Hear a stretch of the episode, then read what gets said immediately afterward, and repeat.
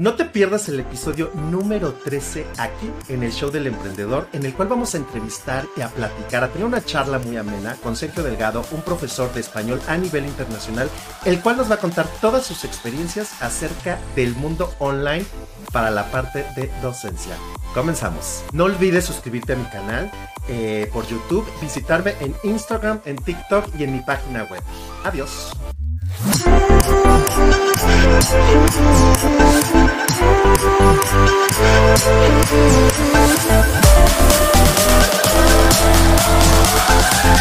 Bienvenido Sergio, estamos eh, pues aquí platicando con Sergio, vamos a platicar con Sergio Delgado Peña, él es un profesor, em, eh, profesor online, que bueno, ya nos va a platicar más a detalle exactamente lo que, lo que está haciendo, cómo lo empezó a hacer y bueno, todo lo que ha conllevado eh, el, el tema online en la parte de los profesores. Sergio, bienvenido, ¿cómo estás? Buenas noches allá, buenas tardes acá.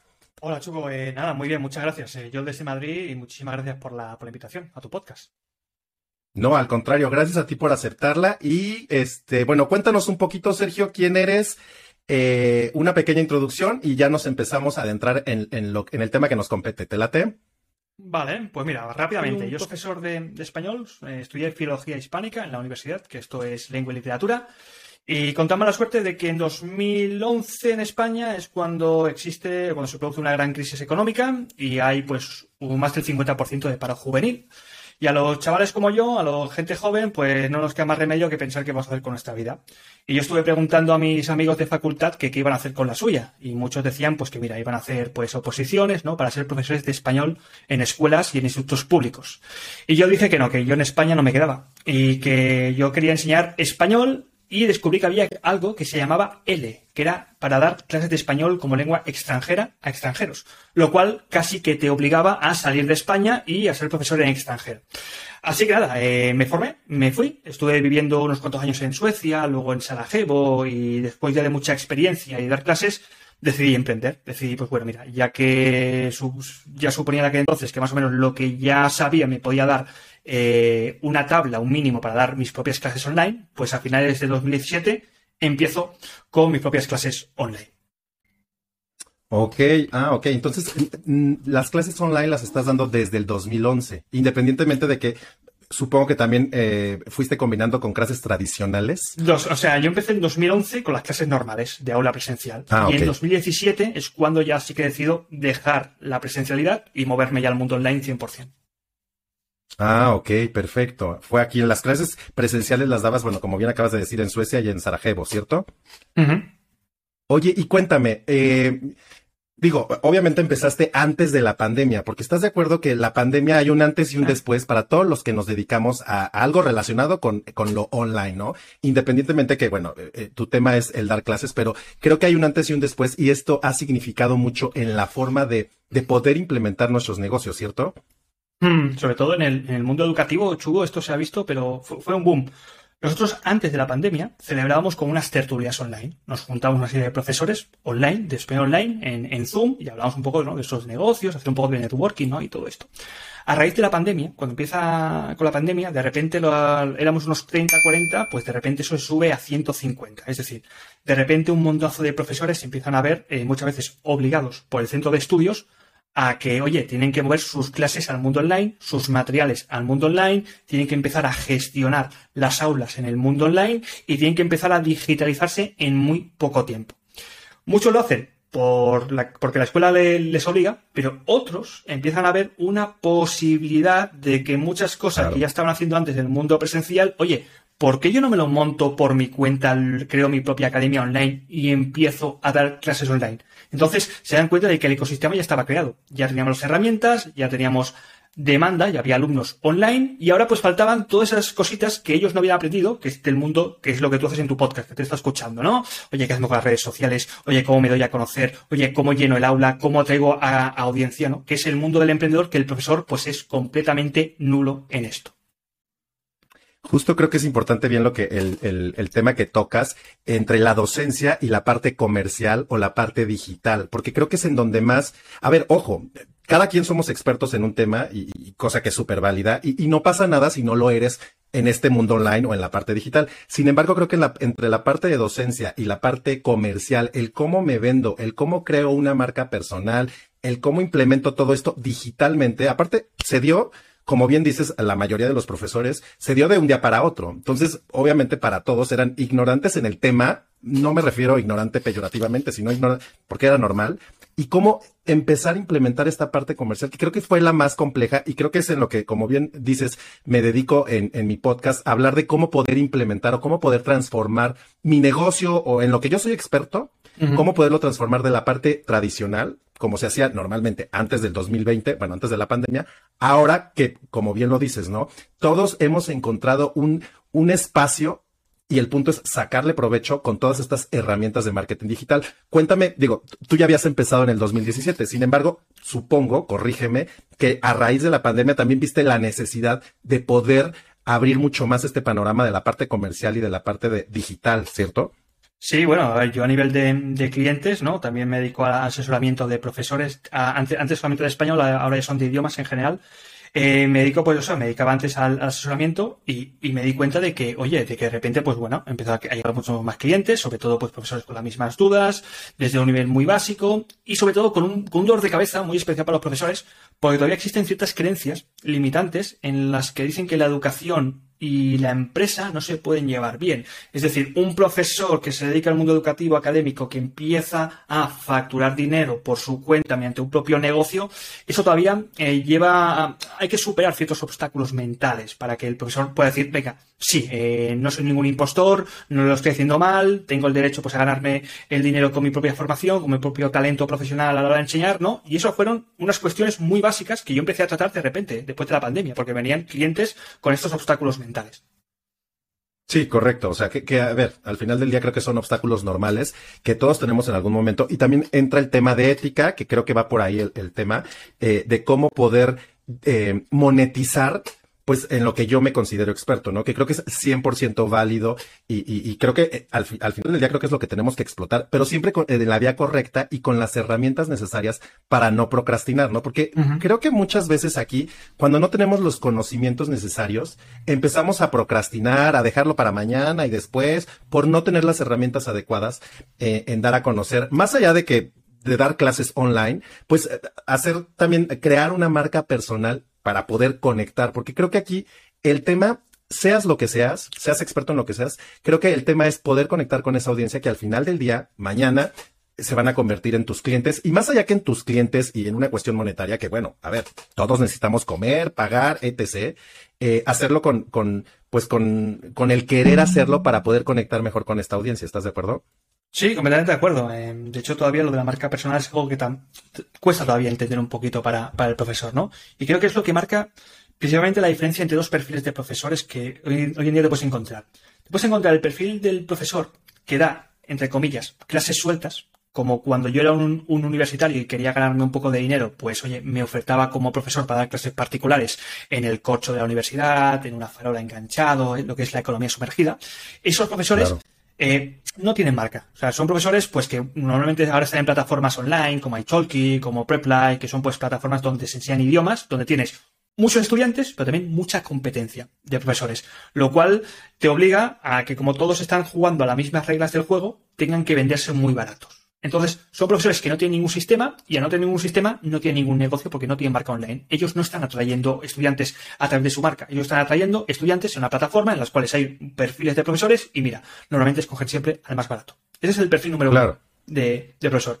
Y luego está el perfil que tú dices, el perfil que ya tiene un profesor una marca online, con un estilo de comunicación, con una marca reconocida, con un estudiante ideal eh, determinado, y es ese tipo de profesor que es el que atrae a los alumnos a su negocio y con el cual, pues digamos que puede jugar con un, con un abanico mucho más amplio de posibilidades en cuanto a servicios, productos, tarifas, y ahí es donde, digamos, es donde yo creo que deberíamos llegar tarde o temprano a crear nuestra propia marca, con nuestros propios estudiantes, con nuestro estilo, con nuestro estilo de comunicación y en definitiva, pues oye, con, nuestro valor, con, nuestro nombre, que seamos reconocidos por quien somos. Justo, justo, eh, creo que la parte del valor agregado es lo que, lo que hace que impacte más en, la audiencia. Fíjate que leí esta frase, eh, que tú pusiste en tu LinkedIn, que dice un profesor de español que emprende online y vende más, vende algo más que sus clases. ¿Cuál es ese valor que tú estás agregando a, tus clases, más allá de pues dar clases, ¿no? Que evidentemente eh, es tu, producto principal y, que es muy importante, ¿no? Pero ¿cuál es ese valor que tú crees que estás agregando para poder conectar más con esta audiencia de la que estamos hablando? Sí, la, propuesta de valor mía que tengo, eh, yo antes también, o sea, esto también ha sido, Chugo, una evolución que he tenido como, como asesor y como profesor. Yo antes me, me focalizaba más bien en un tipo de profesor que estaba empezando a dar clases y ahora ya me estoy focalizando en un tipo de profesor que está dando clases y que ha llegado a la conclusión de que se está quemando porque solamente vende horas de su vida. ¿Por qué? Porque es para lo que nos forman. A los profesores nos forman para dar clases, clases, clases. Entonces en su cabeza piensa, bueno, a mí me va a ir mejor, voy a ganar más dinero cuantas más clases, cuanto más servicios, cuanto más horas de mi vida yo invierta. Lo cual es cierto, pero eso tiene dos problemas. El primero es que no puedes levantar el pie al acelerador estás siempre dando clases, clases, clases, clases, clases. Y segundo, que no puedes escalar. Tarde o temprano, te estás, o sea, llegas a tu techo de cristal, eh, según lo que aguante cada profesor, según el número de horas que pueda dar cada día. Pero claro, llega un momento en que eso ya deja de ser rentable. Y entonces Internet se nos ha abierto una puerta enorme para poder dar, si queremos, clases, pero para luego poder vender muchas más cosas en cuanto a que somos formadores online de un idioma extranjero y en cuanto a que tenemos, digamos, la gran libertad de vender nuestro conocimiento en formato bytes, lo cual no pesa, la infraestructura es muy ligera, la logística también, y aquí pues se abre también un mundo de posibilidades que muchos profesores, profesores no ven porque solamente han sido formados para dar clases. Oye, ¿y cómo es que hoy día tú te estás dando a conocer eh, para poder, obviamente, más allá de, como dices, dar clases, sumar horas, etc., sino para poder eh, hacer clic y poder eh, convertir estas clases también en otros servicios, ¿no? Porque también vamos mm. descubriendo que no nada más me conecto una hora, le doy clases a X, a Juan Pérez en, al otro lado del mundo de español y tan tan, sino cómo pasar a esa, convertirlo a otro servicio más, a otro producto. muy buena pregunta, Chugo. Esta, mira, esto es un... Daría, daría por un episodio entero. Pero bueno, yo siempre recomiendo a los profesores que empiecen vendiendo clases, porque eh, dentro de las clases, que es para lo que les van a formar y para lo que van a aprender un montonazo, luego se puede diversificar y se puede escalar a otros tipos de infoproductos. Entonces, tú, por ejemplo, puedes tener una clase. Vamos a imaginarnos que yo cuando empecé daba clases para niveles iniciales, niveles A1 y niveles A2, de cualquier tipo de nacionalidad. Luego me di cuenta. Perdón, nivel A1, nivel A2 te refieres como principiantes. Sí, son iniciales. Pues el nivel A1 puro es aquel que no sabe nada y el A2 pues ya sabe un poquito más. No llega al nivel intermedio. Yo empecé con ese tipo de clases, en clases de una hora. Dentro de esas clases luego me di cuenta de que había un, dolor de cabeza para muchos alumnos que eran los tiempos de pasado en español.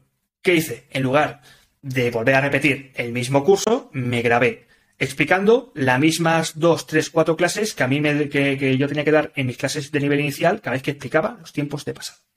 Esos vídeos los grabas y ya lo estás monetizando. Puede ser un pequeño curso. De mismo modo que si también es un poco listo, eh, lo que tú escribes eh, quizá en el blog, en un artículo que tú explicas tiempo de pasado, eso lo pones en un PDF, le pones una portadita y ya tienes un minibook para vender. Entonces fíjate que todo esto es escalable. Si empieza desde lo más básico, desde el servicio, y sin llegar a llenarte toda la agenda de clases, porque como tienes toda la agenda de clases, luego no vas a tener tiempo para ser rico. Está eso, eso que se dice, ¿no? De que trabaja tanto que no, tiempo, no tiene tiempo a hacerse rico. ¿Por qué? Porque tienes tantas horas, horas, horas, horas que luego no tienes tiempo de escalar. Te dediques un tiempecito a dar clases y lo que te sobra, miras a lo que ha funcionado mejor y lo intentas empaquetizar. Lo vamos a convertir en paquetes, en cursos, en ebooks, en audios, en podcast, que puede ser también de pago, y todo eso poco a poco te va a ir dando que año tras año vayas generando más ingresos, más ingresos, más ingresos, más ingresos y puedas ir subiendo los precios sin tener que subir tu tiempo de vida o tus horas invertidas.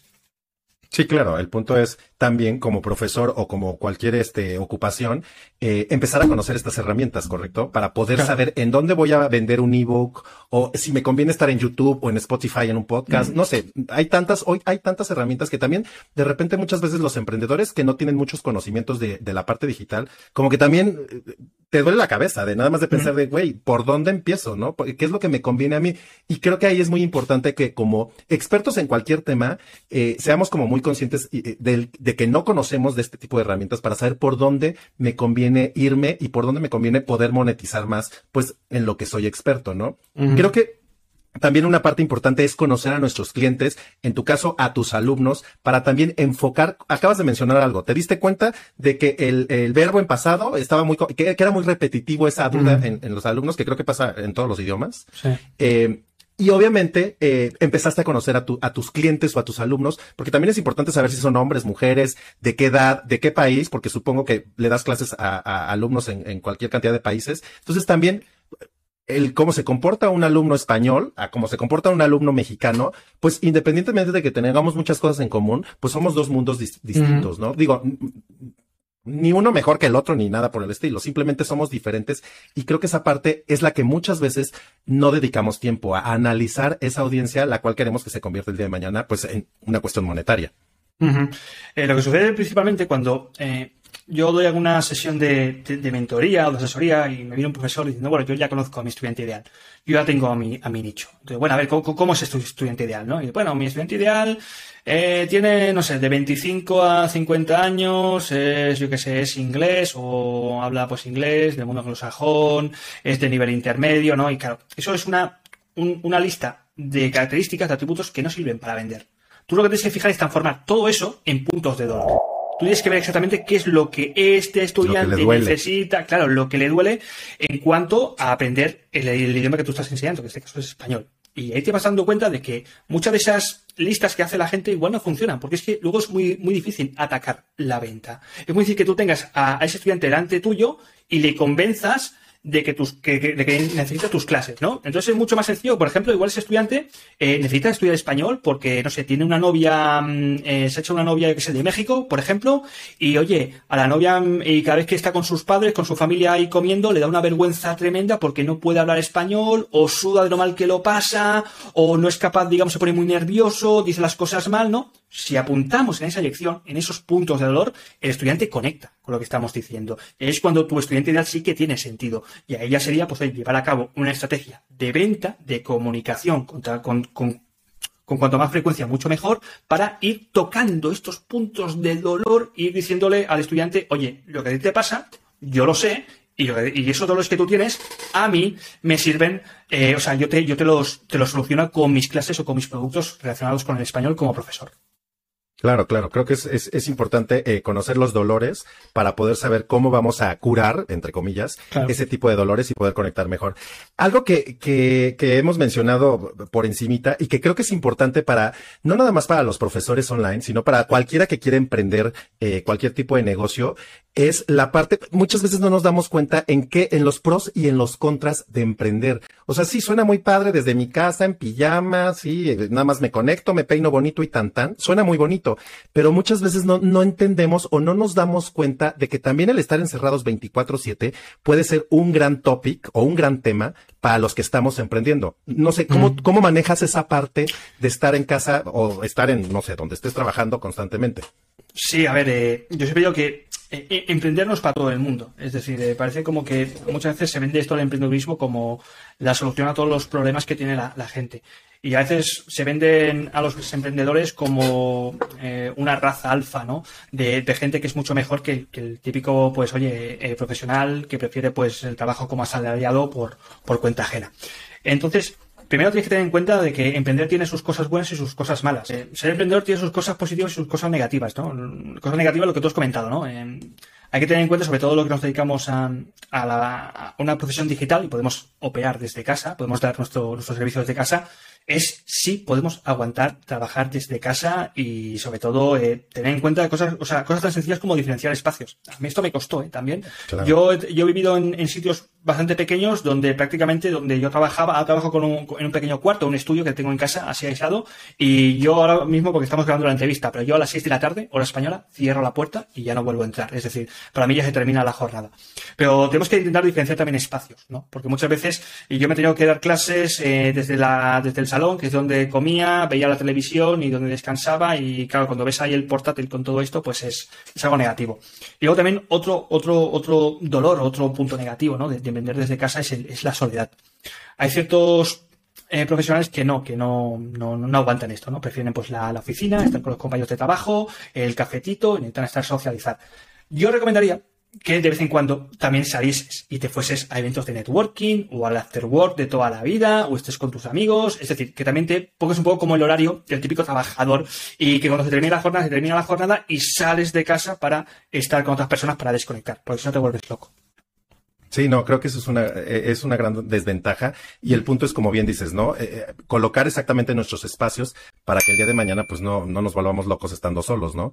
Porque eso suele pasar mucho y creo que es en lo que muchas veces no pensamos los que vamos a emprender. Digo, yo te cuento rápido, a mí me pasó en la pandemia, yo trabajaba de manera tradicional en una oficina, viene la pandemia, pues nos encierran y hasta ahí todo sonaba increíble, estar en casa, entre que la tele la tienes enfrente de la computadora, pero llega el momento en que te empiezas a dar cuenta que pues que sí necesitas convivir, platicar, ya sabes, salirte a echar el cafecito, el cigarrito, qué sé yo, porque si no, pues llega un momento que te puedes volver un poco, un poco loco por, por este encierro, ¿no? Y hay que saber identificar para poder, poder emprender de mejor manera, porque si no, evidentemente eso impacta en, en, pues en lo que, en nuestro emprendimiento o en nuestro negocio, ¿no? Entonces creo que sí es importante tomarlo en cuenta para todos los que quieran emprender, ya sea en la parte eh, como profesor, eh, que al final del día, digo, no, tampoco es emprender por emprender, porque muchas veces creemos que por ser expertos en cualquier cosa podemos implementarlo en la parte online y creo que esa es la parte más difícil en la que fallamos mucho y que también esto es inmediato. Tú corrígeme, no sé si se te ha pasado a ti. A mí me ha pasado que, que en un principio creí que iba a ser más rápido por toda esta ola online que se estaba dando. Y conforme te das cuenta, pues ya hay tres millones de personas allá afuera que hacen lo mismo que tú. Mejor, peor, X, no importa, pero que al final del día la competencia es tan fuerte que esto puede hacer que procrastinemos cada vez más como, como emprendedores en el ámbito en el que nos encontremos. Ahí ha estado el clavo. Eh, te, te, doy el ejemplo de los profesores, ¿no? Tú imagínate profesores que están formados, que llevan años dando clases que son muy buenos en lo suyo, o sea, digamos que los alumnos están contentos, que, son, o sea, han, ido a seminarios, han hecho, han dictado pues ahí ponencias, lo que sea, y de repente salta al mundo online y no consiguen alumnos. Y bueno, ¿cómo, cómo, esto es posible? Pero si, si yo llevo, estoy formado, llevo aquí dando clases toda la vida, ¿cómo es posible que no, que quieran ir, no? Y ahí se dan cuenta de que existía como una dimensión que estaba oculta, que es lo que yo siempre digo, la diferencia entre el producto y el envoltorio. El producto son tus clases tú, un profesor que es, que es contratado por cuenta ajena y que va a trabajar a una escuela, lo van formando en el producto, producto, producto, producto. Lo que pasa que porque tú tengas luego un muy buen producto, este producto no se va, no se va a vender solo. Tú necesitas ponerle un buen envoltorio. Tienes que cubrirlo bonito para que vengan los estudiantes, les llame la atención y al final acaban comprando el producto. Si no eres capaz de que inquen el diente por primera vez en el producto, en tus clases, nunca van a saber lo bueno que es. Y si tú no eres capaz de proyectar este valor, lo bueno que es este producto, nunca te van a comprar nada. El producto es lo que tú, lo que, fideliza, lo que fideliza. Un buen producto fideliza. Si un estudiante le gusta tus clases, va a repetir más clases. Pero si no inca por primera vez el diente, si no pruebas la primera clase, si no eres capaz de convencerle para que pruebe la primera clase, nunca vas a fidelizar. Y para esto se necesita el mundo de la venta, el mundo del marketing y, oye, aprender a vender, en definitiva. Oye, ¿y cómo te has capacitado tú para, para poder hacer esto, para vender en la parte digital, para poder posicionarte en las redes sociales? Eh, ¿En qué redes sociales? Porque también no todas son para todos. ¿No? También hay que identificar, habemos muchos eh, a los que pueden no gustarnos estar frente a cámara en un reel, en un TikTok, qué sé yo. Entonces, ¿tú cómo has logrado o cómo encontraste para poder dar a conocer tus servicios? Yo, yo, yo cometí muchos fallos y el fallo que cometí principal fue eh, no formarme en esto antes, o no asesorarme, o no tener a un mentor, a un mentor que yo hubiese pasado por todo esto, ¿no? Cabezonería pura y dura. Eh, hasta que luego pues te das cuenta de que cuanto más dinero gastas en buena formación, en, sobre todo en marketing, publicidad, ventas, pues mejor te Yo siempre doy ya por hecho de que la gente ya está formada como profesor. Ahora falta formarse el otro. El otro difícilmente te lo va a enseñar una universidad. Tienes que gastártelo en gente, oye, que ya está haciendo esto en el mundo del marketing digital en el mundo de las ventas, siempre teniendo en cuenta que cuidado porque hay mucho vende humo.